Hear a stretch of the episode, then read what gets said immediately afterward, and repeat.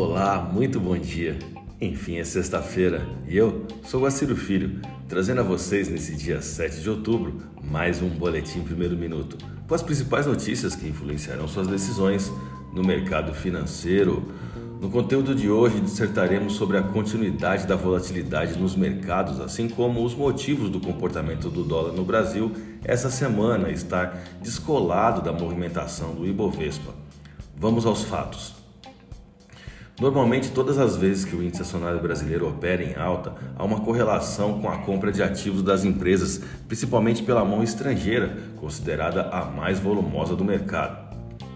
Esse motivo representa a entrada de capital estrangeiro, no qual significa a maior oferta de dólares no país, trazendo como consequência a queda na taxa da moeda norte-americana frente à divisa brasileira.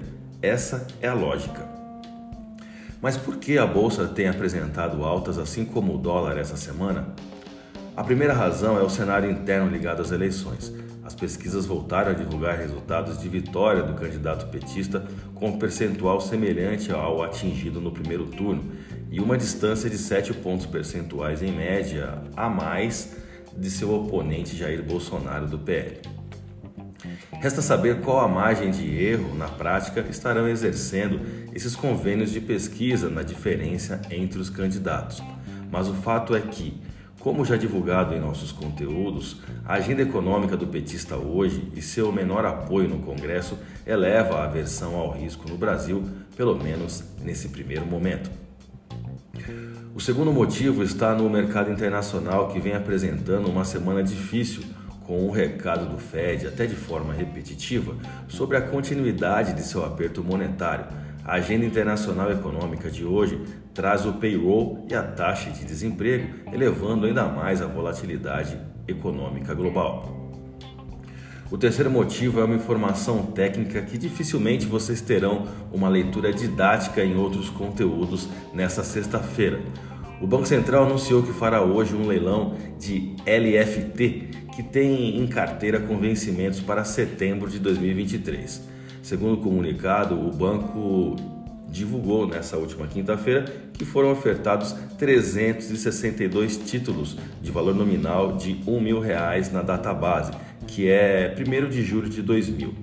As ofertas serão aceitas das 11 às 11h30 e o resultado será divulgado a partir das 11h30. A data de liquidação financeira do leilão é 10 de outubro. Quando o Tesouro Nacional ele reduz a oferta de LFT, que nada mais é do que o Tesouro Selic, a disponibilidade de NTNF, Tesouro Prefixado com pagamentos de juros semestrais, acaba sempre tendo alguma variação na questão de disponibilidade. E isso atrai a demanda de investidores estrangeiros, movimentando assim o câmbio. Entenderam a correlação? Bom, é, falando um pouquinho agora do dólar, né? Ele segue a três pregões, na verdade, é, se valorizando frente ao real brasileiro, ainda assim não apresentando uma definição muito clara. Ele tem ganhado terreno frente ao real, mas ainda não fundamentou uma tendência. A alta do preço do petróleo no mercado internacional tem, de certa forma, dando uma sustentabilidade ao mercado brasileiro, mesmo com toda a instabilidade global. Vamos aos gráficos, eu vou começar pelo dólar. Seguimos com o estreitamento das bandas de Bollinger, nos trazendo um entendimento de definição na tendência para os próximos dias, enquanto os três pregões de alta não superaram até a última sessão o rompimento da média móvel de 21 dias, assim como a resistência R5 na taxa spot de 5,2217.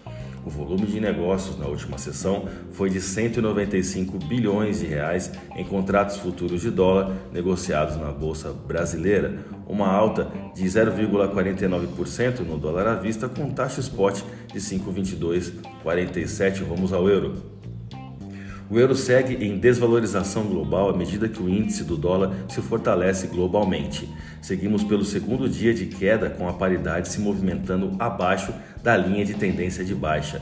A divisa europeia fechou a última sessão com alta de 0,38% e taxa spot de 5,1134. A minha dica você já sabe. Siga nossos boletins para ficar sempre conectado às principais notícias.